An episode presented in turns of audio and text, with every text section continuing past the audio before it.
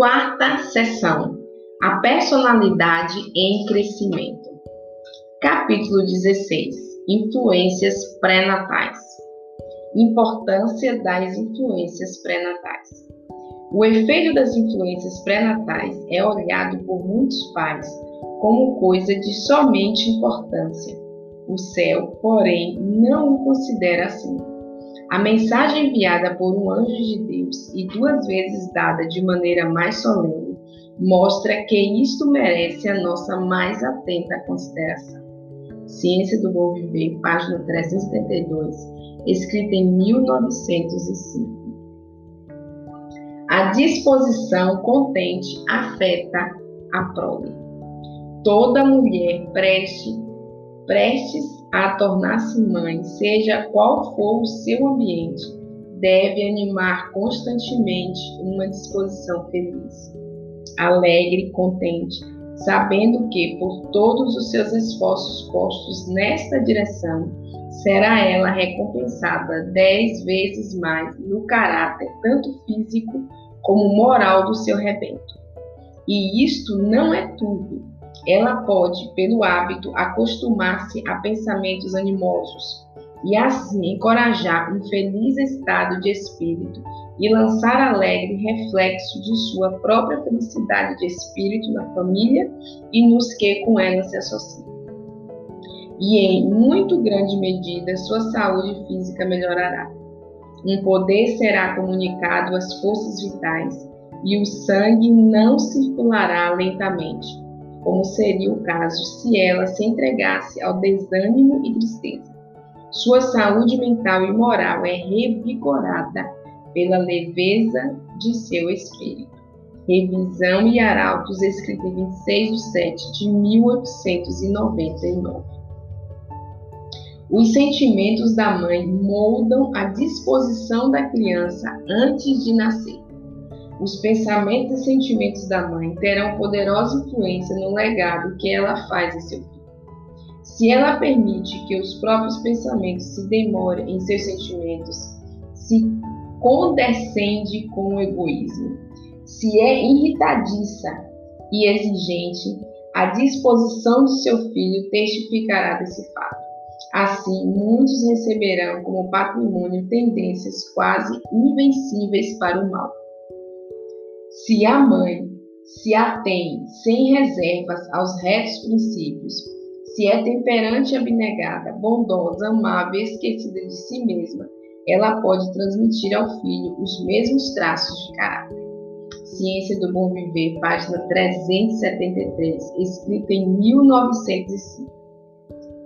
A influência pré-natal da paz Aquela que espera tornar-se mãe deve considerar a alma no amor de Deus. Seu espírito deve estar em paz. Ela deve descansar no amor de Jesus, pondo em prática as palavras de Cristo. Deve lembrar-se de que a mãe é colaboradora de Deus. Deve o pai familiarizar-se com as leis físicas.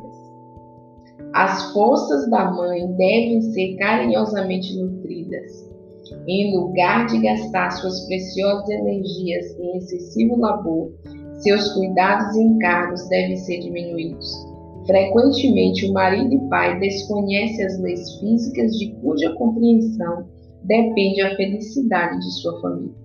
Absorvido na luta pela subsistência ou empenhado em adquirir fortuna e assoberbado de cuidados e perplexidades, ele consente que pesem sobre a mulher a mãe responsabilidades que lhe sobrecarregam as energias no período mais crítico, causando-lhe enfraquecimento e doença.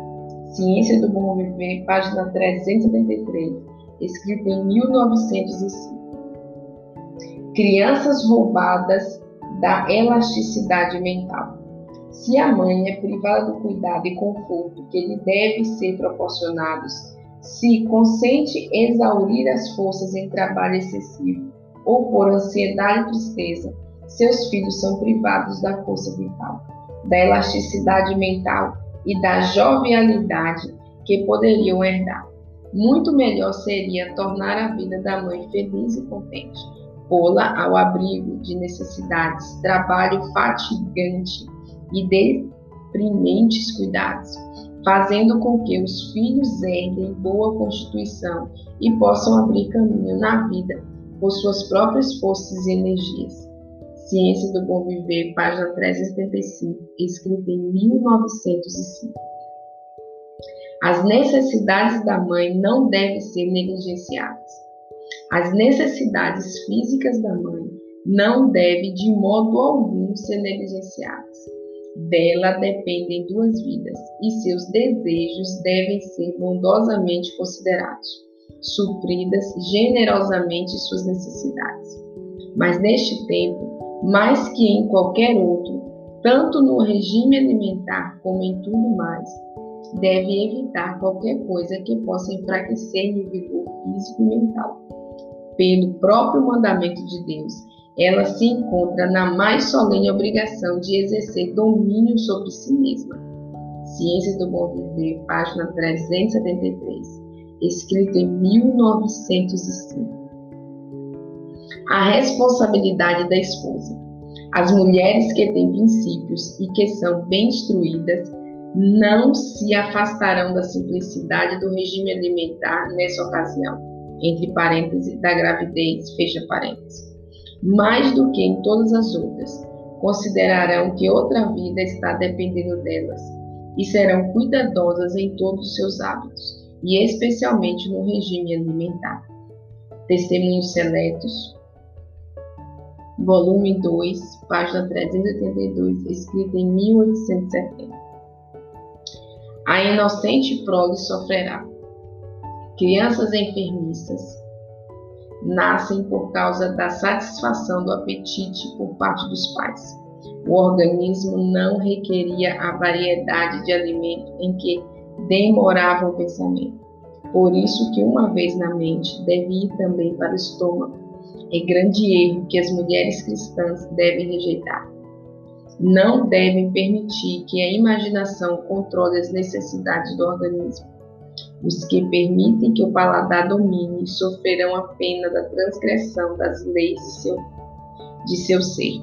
E o assunto não termina aqui. Sua inocente prole também será sofredora. Aconselhadores imprudentes insistirão com que a mãe a que satisfaça todo o desejo e impulso como sendo essencial ao bem-estar de sua prole.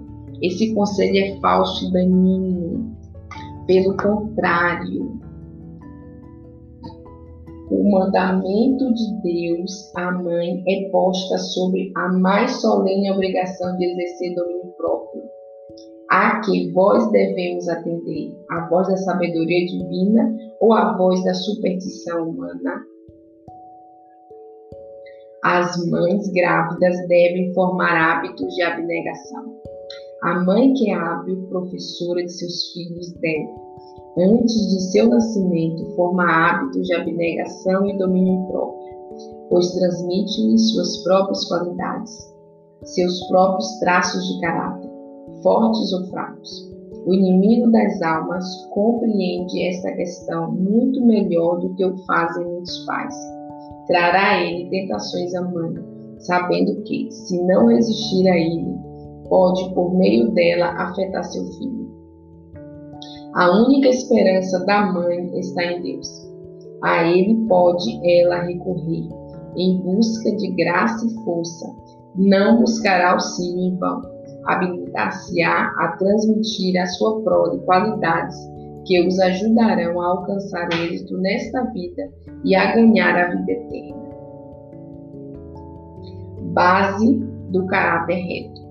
A base de um caráter reto no futuro homem é firmada nos hábitos de estrita temperança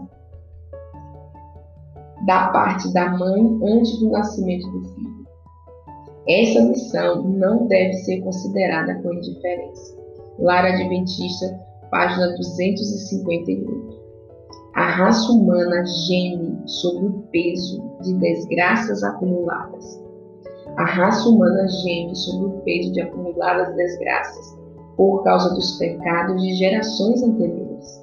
E todavia, mal tendo o pensamento ou cuidado, os homens e mulheres da geração presente condescendem com a intemperança, cultivando a glutonaria e a bebedice, deixando assim como legado para a geração seguinte a enfermidade, intelecto enfraquecido e moral poluída. Testemunho, volume 4, página 31, escrito em 1876. Desejos ardentes e insaciáveis transmitidos aos filhos. Pai e mãe transmitem aos filhos seus características mentais e físicas e suas disposições e apetites. Bebedores e fumantes podem transmitir a seus filhos seu insensável desejo, seu sangue inflamado e nervos irritáveis, e efetivamente o fazem. O libertino muitas vezes lega a prole, como herança, os seus desejos impuros e mesmo moléstias repugnantes.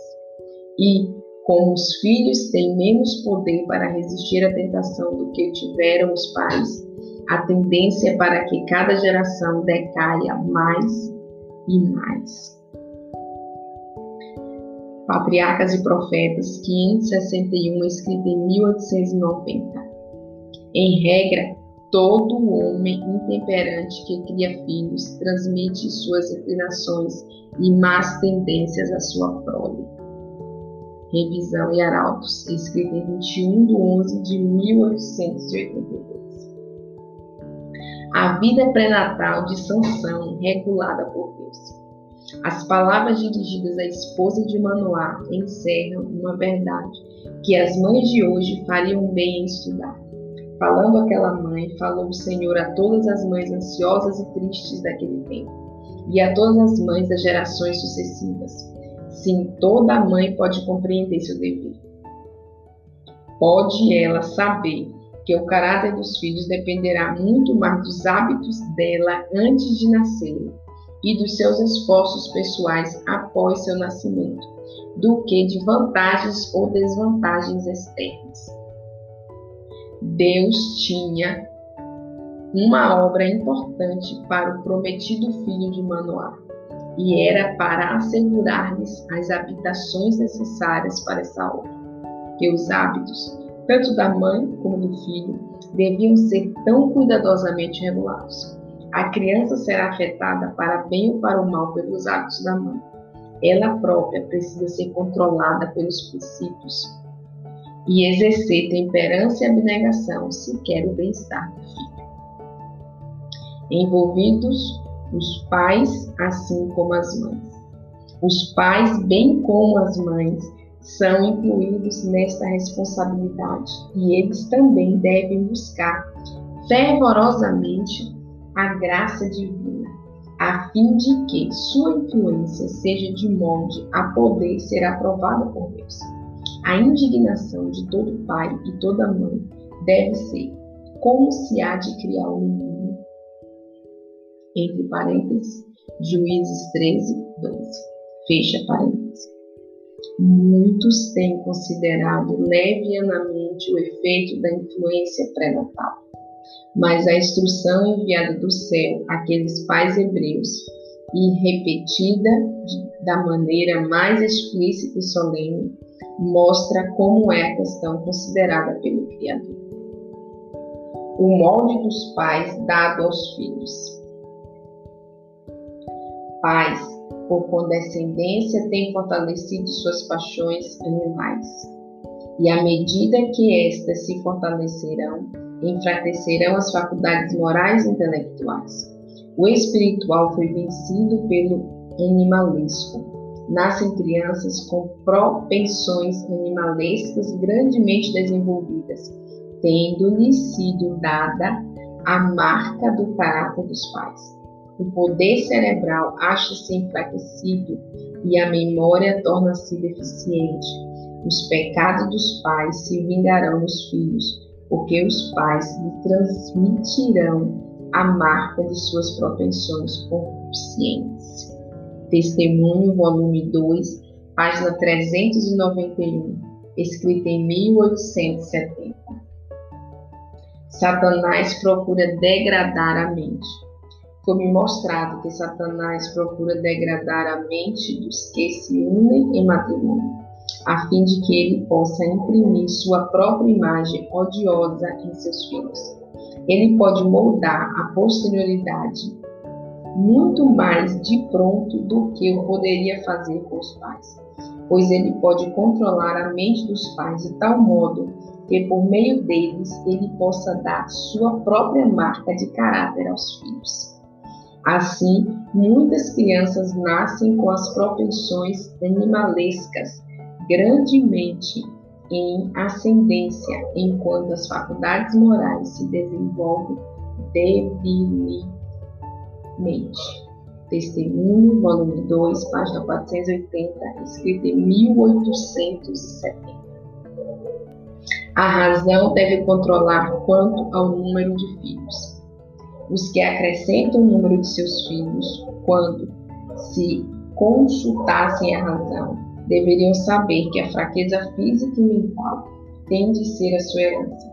São transgressores dos últimos seis preceitos da lei de Deus. Eles fazem sua parte em acrescentar a degenerência da raça humana e no energia a sociedade mais baixa, prejudicando assim seus semelhantes. Se Deus assim considerar os direitos do próximo, não tem ele cuidado quanto à relação mais estreita e mais sagrada? Se nenhuma andorinha cai na terra sem que ele o note, não se aperceberá das crianças nascidas no mundo, física e mentalmente enfermas, sofrendo em maior ou menor grau toda a sua vida? Não chamará a conta os pais, aos quais deu a faculdade do raciocínio, por colocarem essas faculdades superiores para trás e tornarem-se escravos da paixão quando, em resultado disso, gerações terão de levar sobre si o estigma de suas deficiências físicas, mentais e morais? Mensagens Escolhidas, volume 2, página 429 transmite-se energia diminuída. Homens e mulheres que se tornaram doentios e cheios de enfermidades, muitas vezes em suas ligações matrimoniais têm pensado egoisticamente só em sua própria felicidade. Não têm considerado seriamente o assunto do ponto de vista dos princípios nobres, elevados raciocinando com relação ao que podiam esperar de seus descendentes.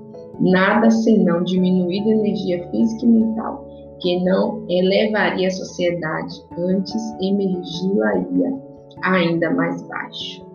Mensagens Escolhidas, volume 2, página 423. Doenças transmitidas de geração em geração. Homens doentios têm muitas vezes conquistado a afeição de mulheres aparentemente sadias.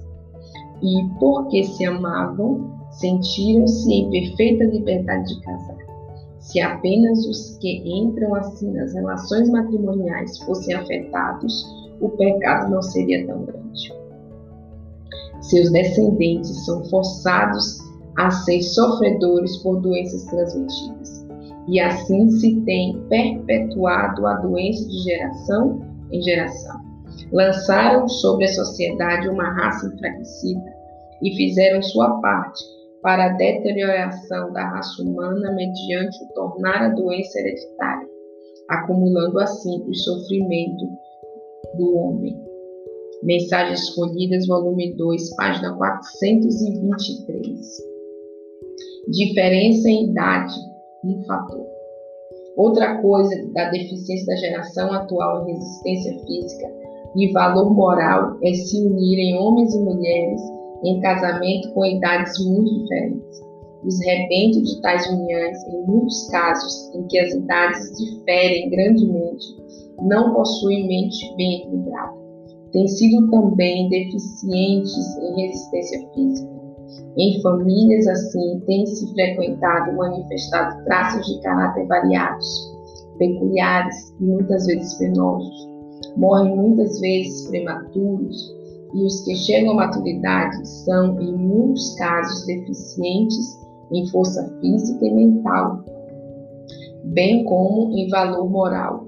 Dessa maneira, tem sido lançada ao mundo uma classe, uma classe de seres com carga para a sociedade.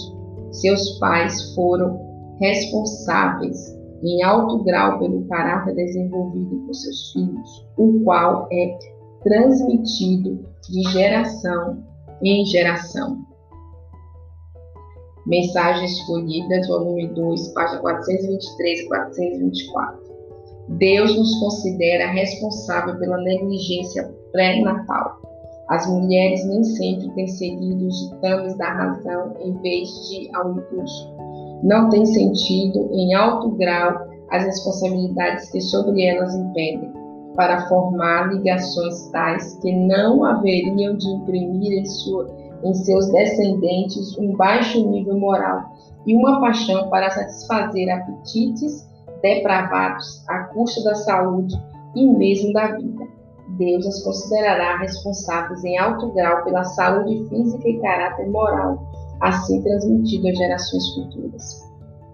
Muitíssimos dessa classe se casaram e deixaram por herança os seus descendentes as manchas de sua própria debilidade física e costumes depravados. A satisfação das paixões animalescas, a grosseira sensualidade, têm sido os assinalados característicos de sua posteridade, descem, descendo de geração em geração, aumentando a um terrível grau a miséria humana e apressando a depreação da raça. Mensagens escolhidas, volume 2, página 422 e 423. Os pais provêm o equipamento vital dos filhos. O que são os pais, em grande parte, hão de ser os filhos. As condições físicas dos pais, suas disposições e apetites, suas tendências morais e mentais são, em maior ou menor grau, reproduzidas em seus filhos. Ciência do Bom Viver, página 371, escrito em 1905. Os pais moldam a sociedade e o futuro. Quanto mais nobres objetivos, mais elevados dotes mentais e espirituais, e mais desenvolvidas faculdades físicas dos pais, mais bem aparelhados para a vida se encontrarão os filhos, cultivando a parte melhor de si mesmo. Os pais exercem influência no moldar a sociedade e erguer as gerações futuras. Mediante a condescendência com apetite, a paixão desperdiçam as energias e milhões se arruinam tanto para este mundo como para o porvir. Os pais devem lembrar que os filhos hão de enfrentar estas tentações. Mesmo antes do nascimento da criança, devem começar o preparo que o habilitará a combater com êxito na luta contra o mal. A responsabilidade repousa especialmente sobre a mãe, ela de cujo sangue a criança se nutre e se forma fisicamente. Comunica-lhe também influências mentais e espirituais que tendem a formar a mente e o caráter. Ciência do Bom Viver, página 370 e 372, escrita em 1905. Pais têm dado aos filhos seu próprio molde de caráter. Pais têm dado aos filhos seu próprio molde de caráter e se alguns traços são indevidamente desenvolvidos em um dos filhos e outro revela um traço de caráter desagradável, quem deve ser paciente, longânimo e bondoso com os pais? Quem, como eles, se deve empenhar por cultivar nossos filhos as preciosas graças de caráter reveladas em Cristo Jesus? As mães não apreciam nem pela metade seus privilégios e possibilidades parecem não compreenderem que podem ser, no mais alto sentido, missionárias cooperadoras de Deus em ajudar os filhos a formar um caráter simétrico. Este é o grande encargo da obra que Deus lhe dá. A mãe é o agente de Deus para cristianizar sua família. Revisão e Arautos, escrito em 15 de 9 de 1891. Responsabilidade dos pais contra a influência pré-natal. O primeiro grande objetivo a ser atingido na educação dos filhos é a sã constituição, que prepare em grande maneira o caminho para a educação mental e moral. A saúde física e moral se acham estreitamente unidas. que enorme peso de responsabilidade repousa sobre os pais, quando consideramos que a direção por eles seguida antes do nascimento dos filhos tem muito que ver com o desenvolvimento do caráter deles depois do nascimento. Mensagens escolhidas, volume 2, página 426. Que fazer a respeito? Podem os pais ter transmitido aos filhos tendências que tornarão mais difícil a obra de ensinar e educar esses filhos de modo a serem estritamente temperantes e ter hábitos puros e virtuosos. Se o desejo de alimento insalubre e estimulante e narcóticos lhes foi pelos pais transmitidos como um legado, que a responsabilidade tremendamente solene repousa sobre os pais para anular as más tendências que deram aos filhos. Quão fervorosa e diligentemente devem os pais empenhar-se em cumprir seu dever, com fé e esperança para com sua feliz prole.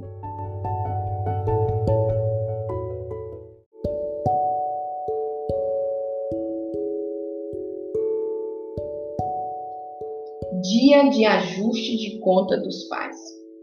Quão não será a cena quando pais e filhos se encontrarem no final ajuste de contas? Milhares de filhos que têm sido escravos do apetite e de vícios aviltantes e cuja vida é uma ruína moral, colocar-se-ão face a face diante dos pais que fizeram o que são.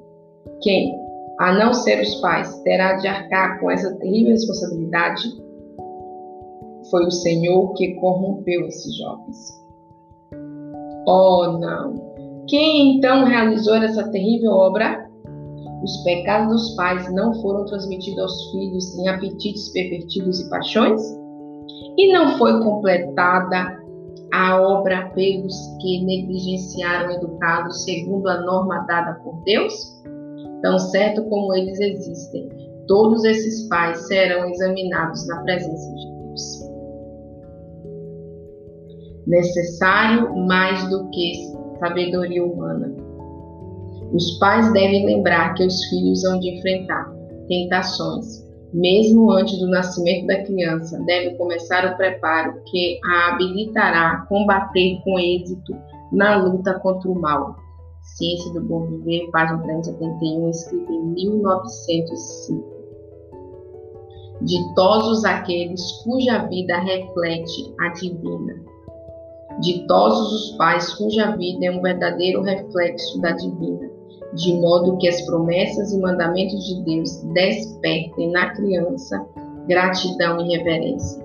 Os pais cuja ternura, justiça e longanimidade representam para a criança a longanimidade, a justiça e o amor de Deus, e que, ao ensinarem o filho a amá-los, a neles confiar e obedecer-lhes, estão ensinando a amar o Pai do céu e nele confiar e obedecer.